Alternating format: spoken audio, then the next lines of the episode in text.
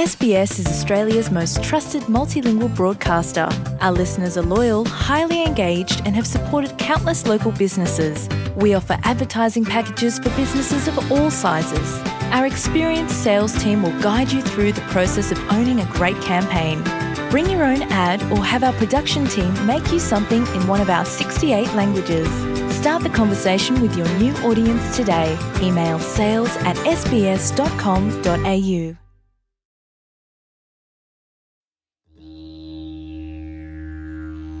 私たちはこのポッドキャストエピソードを制作した土地の伝統的な所有者たちに感謝したいと思います。SBS ラジオ日本語放送はグーリンガイネーションのカマレーグルの人々、またクーリンネーションのウルンジュリ・ウォーイウルングの人々とその過去と現在の長老に敬意を表します。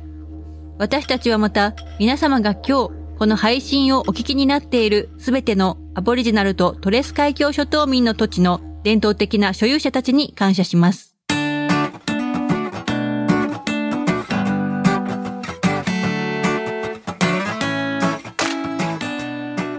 海に行った思い出がないという人はいないのではないでしょうか。海辺にいたり砂浜で散歩したりたとえ泳がなかったとしても海は私たちの心身に大きな影響を与えるパワーのあるものです。こんにちは。オーストラリアエクスプレインドをお送りします。シドニーの平林純子とメルボルンの上村優子です。このエピソードではオーストラリアのビーチ文化についてお送りします。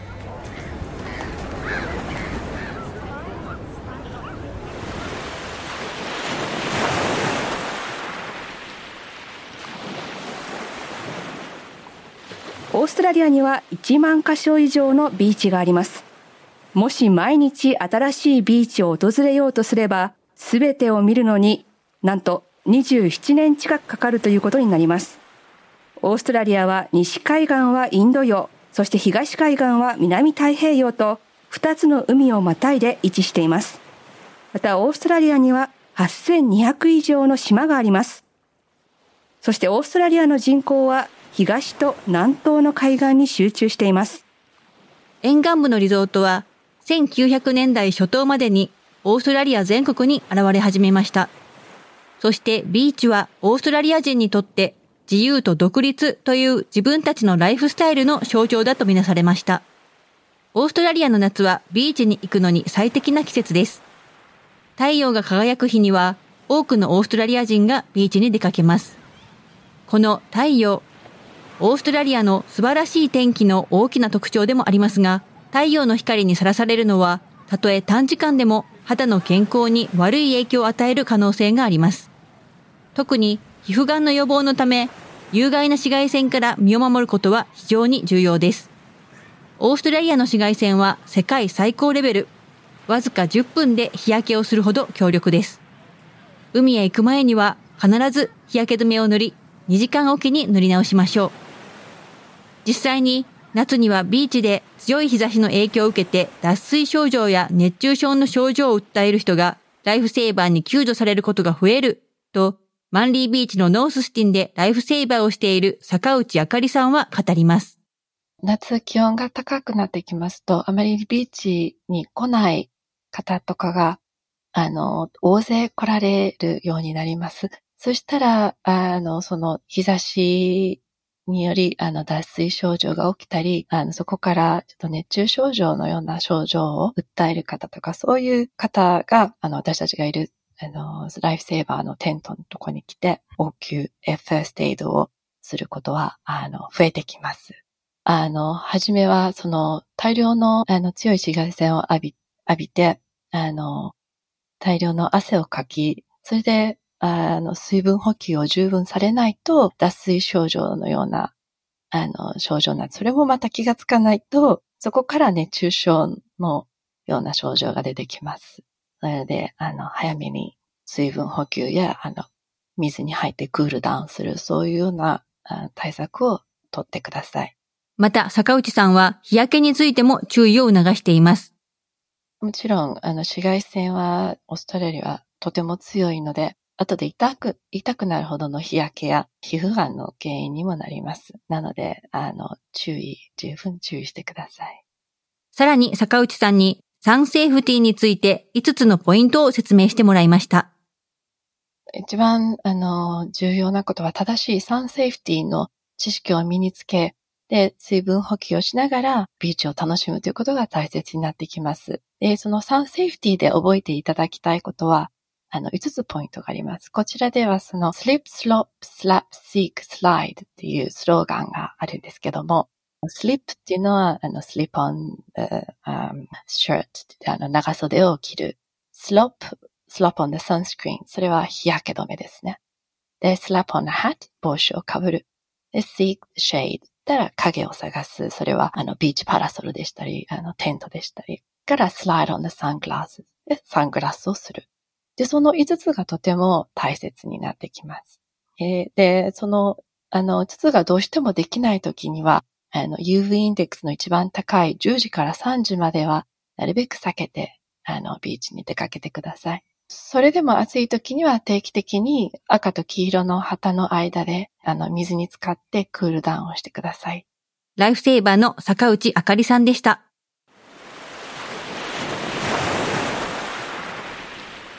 オーストラリアのビーチに行くと、たくさんの規制があることに気づかれるかもしれません。例えば特定のビーチでの犬の連れ込みの禁止や喫煙の禁止などです。また多くのビーチにはサーフライフセービングクラブとして知られている資格のあるライフガードがいます。このライフガードは応急処置や緊急のヘルスケアに対応し、溺れた人を助ける役割を担っています。これはオーストラリアのビーチにはサーフィンに良い強い波が多いとされていますが、数々の危険も潜んでいるためです。そのため、オーストラリアのビーチの奥には赤と黄色の旗が立っています。身の安全を保つには、この赤と黄色の旗の間にいなくてはなりません。この旗は海の状況に応じて、毎日違った場所に建てられます。ここでビーチの安全標識について研究をしているアデレード大学の柴田正樹博士にお話を聞きます。柴田博士によりますと、日本の和歌山の海にはロープが張られたりしているそうですが、オーストラリアの海にはそういったものがないそうです。また柴田博士は日本とオーストラリアの海を比べ、オーストラリアの海にはいろんな危険があると語ります。まあおそらく一番危ないのはまあ波ですよね。あの、波の種類にも本当にいろんなものがありまして。じゃあどれぐらい危険なのかっていう部分なんですけども、えっと、年間に、えっと、だいたい1万1000件のレスキューがされてまして、で、あの、水難事故、だいたい年間に、あの、水難事故にあって亡くなしはい、しまってます。ただ、あの、じゃあその波の種類なんですけど、どういうものがあるかって言いますと、えー、っと、なんか、海に行くと、こう波って常にこう岸に流れてるような気がするんですけど、実は沖に流れるものもあって、じゃ例えば浮き輪をこうポンって水に置くと、あの、砂浜から離れて沖にどんどんどんどんどんどん流されていっちゃうんですね。柴田博士によりますと、その浮き輪に人が乗っていれば、速い波だと1秒に2メートルのスピードで流されるとのこと。また、沖に流れる波以外にも、左右に強い力で引っ張られたりする波もあり、オーストラリアの波は、綺麗に流れるものはないと思った方が良いということです。そして柴田博士は、シドニーのタマラマビーチでライフセイバーもしています。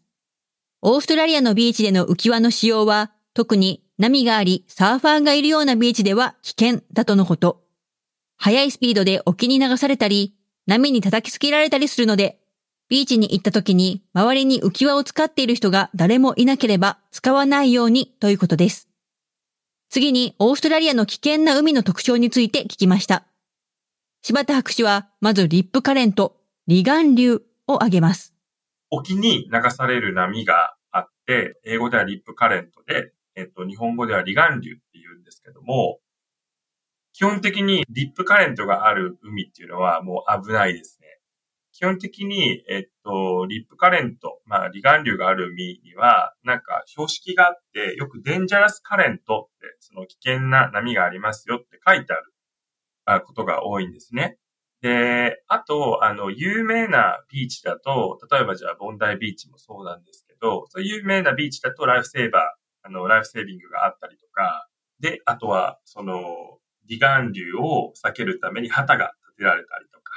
してるんですね。そしてダンピングウェーブと呼ばれる波も危険だということです。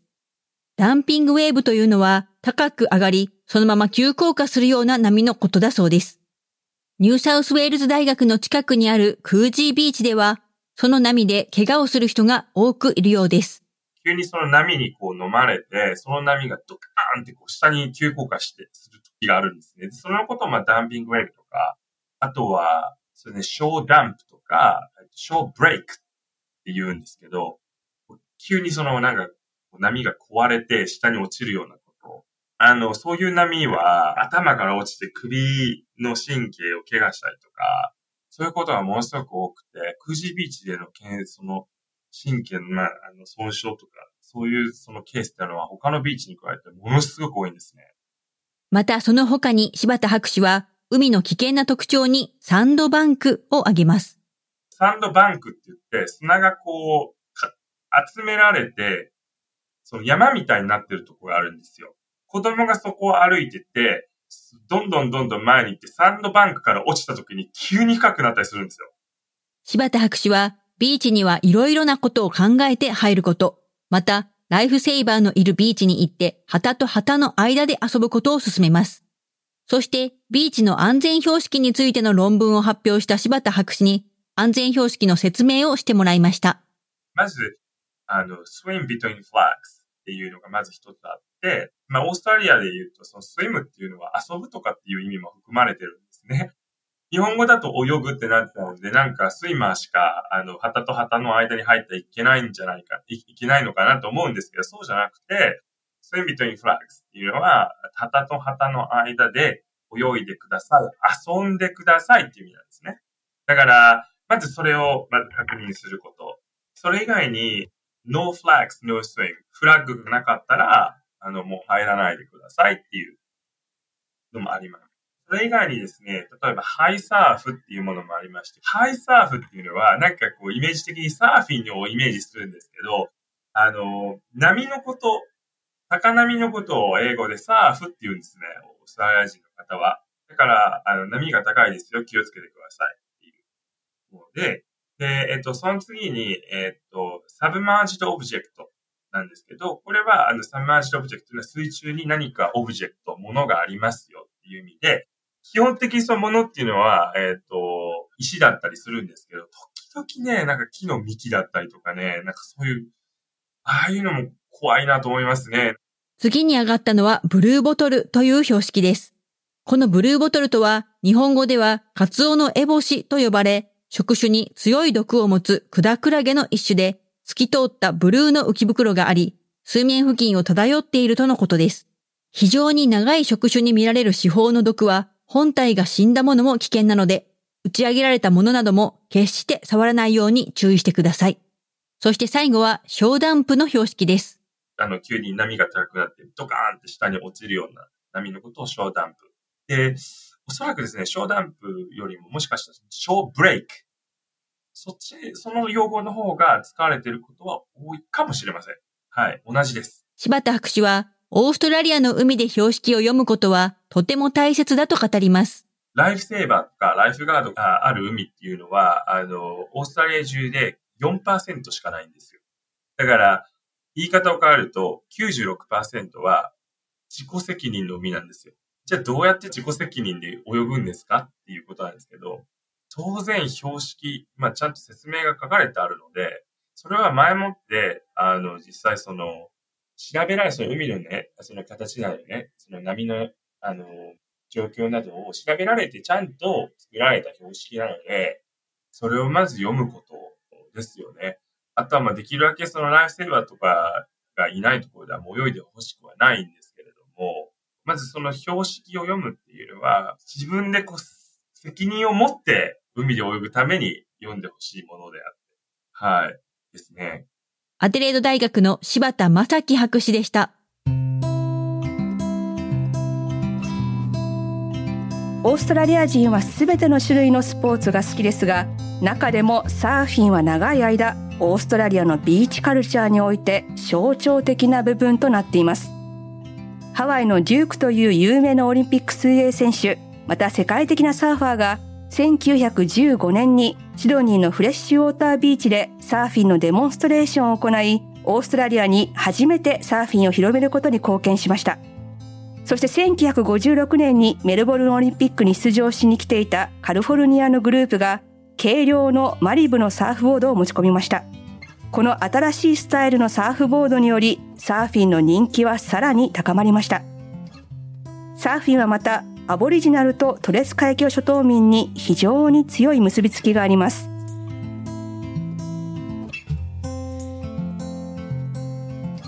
ジョーディ・キャンベルさんは誇り高い胸々の男性で、現在ビクトリア州のワダウルングカントリーに住んでいます。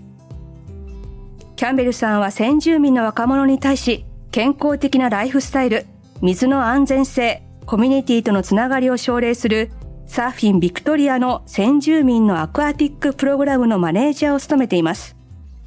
ジョーディさんは子供の頃からサーフィンをしており、海は癒しの場所だと思っています。スポーツとしてのサーフィンは、海とつながることのできる究極の方法の一つだと思っています。そうやって波に乗り、海にいるのを楽しめるというのは、本当に自分を謙虚な気持ちにし、また力を与えてくれることです。ジョーディさんでした。またジョーディさんは先住民の人たちにとって何千年も前から海は彼らの文化の重要な部分だったと語ります。ジョーディさんはプログラムに参加した先住民の子供たちに海がどのように影響するか見ているということです。陸上においては子供たちはたくさんの困難を抱えているかもしれませんが、海に入るとすぐにそれらが洗い流されていくのがわかります。先住民にとって、またすべての人たちにとっても、海はそのように癒しの場所です。先住民はまた海と強いつながりがあります。私たちにとって海は素晴らしい食料の源であり、またボートに乗って海岸線を登ったりと、あちこちの場所に移動する素晴らしい手段でした。海岸線の一部には文化的に重要な場所が非常にたくさんあります。また、私たち先住民にとって水というものは大いに文化の一部です。ある部族がまた別の部族にあって、彼らを私たちの土地に歓迎するときに行うことの一つに、水をいくらか飲んで、その水を彼らにも飲むように渡し、飲んでも安全であることや、私たちが一緒に安全に過ごすことを示すというものがあります。ジョーディさんでした。ジョーディさんが運営している水上でサーフボードの上に立ち、バランスを取りながら一本のパドルで左右を交互に漕いで進むというスタンドアップパドルボーリングのプログラムの一環として、ジョーディさんはコミュニティに水の安全について教えています。一人で泳がない、また一人でサーフィンをしないということや、水に入る前に飲酒をしないということは非常に重要です。また、オーストラリアのビーチすべてに特徴があることを理解することも重要です。初めて行くビーチや水のある場所、それらはすべて違ったものであり、またそれらすべて日ごとに変化します。ですので、ある日は波のうねりが大きかったり、またある日は風が強かったり、またある日は波のうねりの方向が違うものになる可能性があります。初めてのビーチに行く人には、地元の人に尋ねることを私はお勧めします。オーストラリアのほぼすべてのビーチは、毎日サーファーがいます。この地元の人たちは、誰よりもよくそのビーチのことを知っているので、そのビーチで危険なことや、もしサーフィンをするなら、どこでパドリングをして沖に出るべきか、また、泳ぎたいならどこが安全な場所か、もしくはそもそもそのビーチで泳ぐのは安全か、など、地元の人たちに聞くことを私は常にお勧めしています。オーストラリアには非常にたくさんの美しいビーチがありますが、リップ、また岩や海流などといった危険のあるかなり危険なビーチがいくつかあります。ジョーディさんでした。